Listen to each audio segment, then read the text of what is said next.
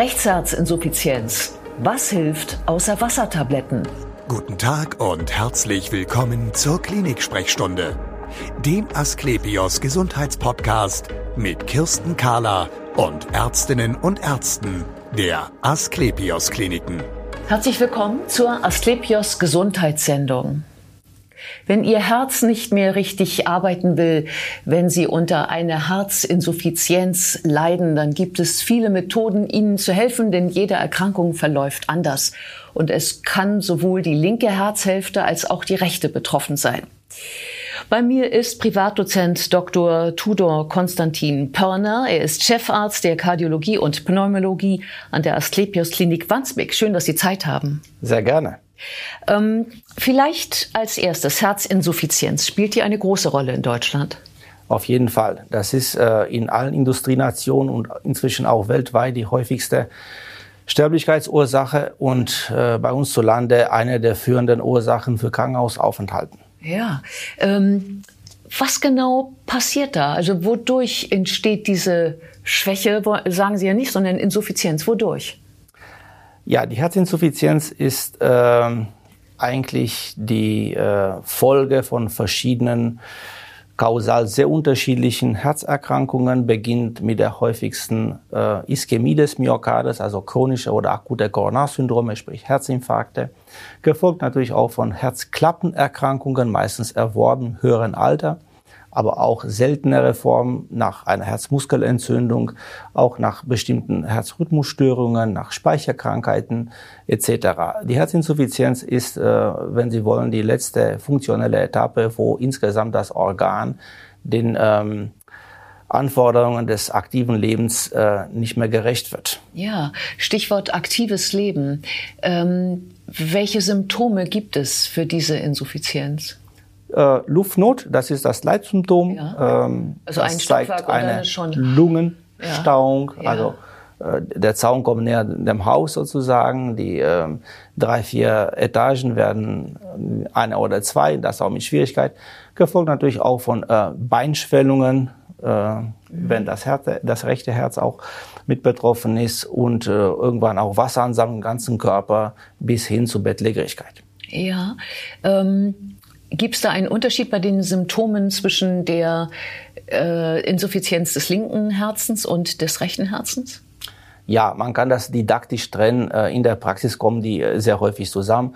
Also die Linksherzinsuffizienz ist ähm, eigentlich äh, eine Symptomsumme, äh, wo eigentlich die Lunge gestaut ist. Eine gestaute Lunge kann nicht mehr ohne äh, extra Anstrengung arbeiten und äh, der Patient verspürt Luftnot bei immer geringer Anstrengung.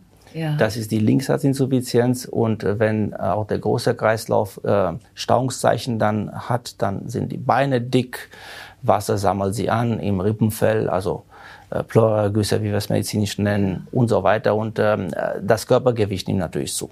Ja, ähm, jetzt sagten Sie ja vorhin, also entweder geht es darum, dass zu wenig Blut ins Herz reinkommt oder es gibt Stress mit den Klappen, wenn ich das so richtig verstanden habe? Ja, also äh, die Herzkraft ist häufig äh, vermindert. Das ist diese Form der Herzinsuffizienz mit verminderter Pumpfunktion. Das ist äh, eine der häufigsten. Und äh, äh, dabei ist natürlich das Herz nicht nur schwach, aber vergrößert sich ja auch. Ja. Und äh, irgendwann werden die Klappen undicht, also die atrioventrikulären Klappen, die Klappen zwischen den Vorkammern und den Kammern undicht, weil eben die Klappenringe dieser Vergrößerung des Herzens auch folgen und entsprechend nicht mehr abdichten. Ja, ähm, wenn man jetzt weiß, dass es eine Linksherzschwäche ist oder eine Linksherzinsuffizienz ist, ähm, wie, wie, wie fängt man da die Behandlung an? Ja, also wenn die Pumpfunktionsminderung festgestellt ist, dann gibt es zum Glück heutzutage einige Medikamentengruppen, die bewiesen sind, dass sie nicht nur die Lebenserwartung verbessern, aber auch signifikant die Lebensqualität der Patienten, Patientinnen verbessern. Also wir nennen sie die Big Four, da sind ja vier Substanzgruppen, die äh, eigentlich bis auf absolute Kontraindikation immer dabei sein müssen. Ja. Ähm, und ähm, helfen die auch für die rechte Seite? Äh, leider nicht. Ähm, man muss sagen, die rechtsprävalierende oder rechtsführende Herzinsuffizienz ist nicht nur ein Begleitphänomen, aber manchmal auch eine eigenständige Erkrankung. Deshalb muss man das eingehend untersuchen und auch tatsächlich einordnen. Und äh, für die ähm, rechte Herzhälfte, wenn man so will, gibt es keine bewährte medikamentöse Therapie außer Entwässerung, ja. was natürlich nicht immer von allen so vertragen werden kann und nicht immer erfolgreich ist. Ja, genau. Äh, wir sprechen ja eigentlich über beide Herzhälften, aber ich glaube, ähm, für die Linke äh, gibt es schon viele gut beschrittene Wege, aber bei der Rechten scheint es ja so zu sein, wie Sie sagten, da hat man es oft lange mit Wassertabletten versucht und ansonsten gesagt, du musst damit leben. Sagen Sie das dann nicht wahrscheinlich? Man kann was naja, machen. wir lernen. Wir, ja. wir, lernen, wir lernen in den letzten 10, äh, 15 Jahren äh, durch die, insbesondere durch die Entwicklung der minimalinvasiven Therapien, die sicherlich erstmal gerichtet sind äh, oder waren auf die Klappen der linken Seite, auf die Aortenklappe, auf die Mitralklappe. Dann äh, haben wir natürlich auch gesehen, dass jede Menge Patienten doch nicht so profitieren davon. Und die Studien zeigen, dass wenn tatsächlich eine Rechtskomponente mit dabei ist, dann ist nicht nur die Prognose, also die Mortalität der Patienten ähm, äh, in Exzess, sondern auch ähm, der Therapieerfolg bei Therapie zum Beispiel der linken Herzklappen, der Aortenstellung oder der Mitralinsuffizienz ist begrenzt. Das heißt, wir müssen die rechtsprävalierende Herzinsuffizienz, die Rechtskomponente immer, immer mit im Blick haben. Das kennen die Kollegen aus der Herzchirurgie nur sehr gut, weil gerade nach Implantation eines Kunstherzens für die linke oder links prävalierende Herzinsuffizienz häufig ähm, die Patienten profitieren nicht so viel, wenn die rechte Seite nicht mitzieht. Also das Herz hat zwei Hälften und beide tragen dazu bei, dass der Behandlungserfolg äh, von Dauer ist. Was kann man denn dann tun für die rechte Herzhälfte, wenn Tabletten schon mal nicht helfen? Momentan äh, tatsächlich nicht so viel. Also die rechte, also die rechte Herzkammer ist einmal dünner, mhm. äh, hat nicht so viel Myokard. Dort äh, spielen verschiedene Prozesse ein bisschen anders als auf der linken Seite. Allerdings, äh, wir haben verstanden, dass in dem Moment, wo zum Beispiel die Rechtsherzbelastung durch eine Volumenbelastung, also durch zum Beispiel eine starke Undichtigkeit der Trikospidalklappe, der rechts situierte atrioventrikuläre Klappe entsteht, dann äh, kann eine zielgerichtete Therapie, die die Trikospidalklappe dichter macht oder gar sehr dicht macht, helfen und auch die Prognose verbessert. Wir haben in den letzten fünf, sechs Jahren klare Studiendaten dazu, die ähm, uns auch ermutigen, die Trikospidalklappe auch anzugehen mit interventionellen Mitteln. Und das tun wir auch, äh, auch bei uns in der Klinik. Und wie funktioniert das, sodass man sich das vorstellen kann? Ähm, die Trikospidalklappe ist die größte Herzklappe des Menschen überhaupt als Fläche.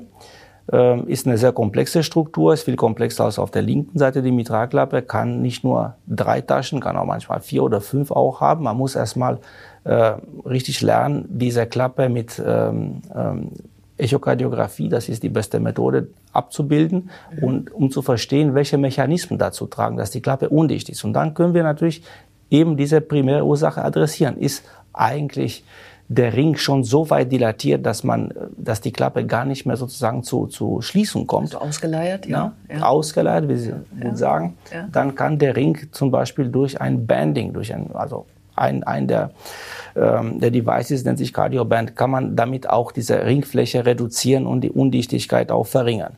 Ähm, da ist aber eine relativ extreme Form. Wenn allerdings äh, punktuelle Defekte da sind, ne, also wo diese Insuffizienzjets entstehen, die können wir durch Clipping-Verfahren. Wir haben zwei Systeme, beide sind haben äh, ja Vor- und Nachteile. Äh, wenn wir äh, sie einsetzen und äh, Erfahrung damit haben, dann können wir auch gut unterscheiden. Und damit haben wir eine äh, zielgerichtete, patientenindividualisierte Therapie dieser Form der, der, der ähm, Rechtsbelastung in mhm. der Hand. Darüber hinaus gibt es natürlich leider viele Patienten, die sehr spät kommen, wo man an der Klappe und auch am Ring nicht mehr viel Vernünftiges machen kann. Den kann aber trotzdem geholfen werden, in der Situation, wo wir wissen, dass die Herzchirurgie eigentlich keine ähm, vernünftige Methode mit einem akzeptablen Risiko liefern kann. durch zum Beispiel eine heterotope Klappenimplantation helfen. Heterotop heißt nur, dass wir neue Klappen einbauen, nicht an der Stelle der alten Klappen, sondern in die Hohlvenen, die eigentlich die zuführenden Röhren sind sozusagen, die das Blut in die, in das Herz, in das rechte Herz bringen. Und die sind natürlich auch immer ähm, belastet. Da fließt das Blut zurück in diese Hohlvenen, wenn die, wenn das rechte Herz versagt. Und äh, wenn wir sie mit speziellen Stentklappen dicht machen, dann haben wir das Problem äh, meistens äh, komplett beseitigt und die Leber kann sich entstauen, der Körper kann sich entstauen. Das nennen wir heterotope Trikospidalklappen Ersatz. Das alles ähm, ohne den Brustkorb zu öffnen, sondern Absolut. einfach nur ja, durch das sind alle, alle, alle Interventionen. Ne? Wir ja. müssen natürlich nur die Patienten so gut, äh, nicht nur echokardiografisch, aber auch klinisch betrachten, äh, auch in ihrer psychogenen Komponente, also was erwarten die Patienten von uns, was sind sie in der Lage mitzugehen, würden sie noch mal ein zweites Verfahren mitmachen, wenn das erste nicht klappt. Ähm, was haben die ja für Ziele in, in, in ihrem Leben? Also ist nur Überleben wichtig oder auch Lebensqualität und dann zusammen mit unseren Herzchirurgen und mit unseren äh, Bildgebern versuchen wir natürlich die beste Therapieoption für sie herauszuarbeiten. Ja, ähm, wir sprechen ja jetzt bereits über den Eingriff, also über ja. den kardiologischen oder eventuell auch der von den Kollegen der, der Chirurgen. Hm, bin ich danach geheilt? Also ich, was ich mich so frage, das ist ja eine chronische Krankheit eigentlich und wie, wie groß ist mein Teil daran oder die Verbindung zu meinem Hausarzt? Ähm, oder reicht es einmal bei Ihnen gewesen zu sein? Nein, Sie sprechen genau das Problem. Äh, Herzinsuffizienz kann man nicht heilen, außer in ganz, ganz äh, seltenen Situationen nach einer Myokarditis, aber dann heilt das Organ meistens von selbst. Ähm, die Herzinsuffizienz ist eine chronische Situation, die, die will verstanden werden vom Patienten, akzeptiert werden und kontrolliert werden. Und äh, das kann nicht die Aufgabe des äh, Krankenhausarztes dann sein. Also äh, wir sind natürlich, wir liefern unser, äh, unser Anteil bei der akuten Dekompensation, indem wir den Patienten wieder rekompensieren, beraten, eventuell auch interventionell behandeln, wenn das notwendig ist. Aber dann gehört der Patient zu Hause monitort Mhm. Am besten durch sich selber, wenn das nicht mehr möglich ist, natürlich auch durch äh, adjuvante Mittel. Also hier kann Telemedizin äh, enorme, enorme Beiträge leisten. Aber sicherlich muss alles in der Hand des primär behandelnden Arztes dann bleiben. Ja. Und das ist natürlich der Hausarzt und der ähm, äh, Kardiologe in der Niederlassung. Ja, das heißt also, dass also ähm, äh, Ihr Fach, also sprich diese die Präzisionsmedizin, immer nur ein Teil ist von der Gesamtbehandlung einer solchen tiefgreifenden chronischen Krankheit. Absolut. Also Präzisionsmedizin ist das, was wir uns immer wünschen für uns, für unsere Angehörigen. Aber äh, es ist ganz klar, das ist eine extrem aufwendige Medizin, nicht im Sinne nur von von Geld, aber auch von, von Technologie, aber auch von Ressourcen, von humanen Ressourcen. Die werden immer knapper, die Patienten werden immer mehr. Wir leben auch alle länger, deshalb ja. haben wir mehr Herzinsuffizienz. Und insofern müssen wir selber äh, als äh, Patienten das Problem in die Hand nehmen. Das bedeutet Kontrolle des Körpergewichts, der Symptome, ähm, Algorithmen, was ist denn zu tun, wenn ich zwei Kilo zugenommen habe? Ja. Ähm, zu wem gehe ich? Wo, wo rufe ich an? Was kann ich denn selber tun? Und da denke ich, dass einmal die äh, künstliche Intelligenz durch verschiedene Einsätze hier als äh, Arztavatar, aber auch die Telemedizin auch viel, viel helfen kann. Jedenfalls kann nicht der Weg in die Notaufnahme wie bisher äh, die Lösung für, jede, für jedes kardiale Symptom sein. Das schaffen wir nicht. Vielen Dank für das interessante Gespräch. Und wir sehen uns wieder auf www.astlepios.com, auf Facebook und auf YouTube oder im nächsten Podcast. Werden Sie gesund.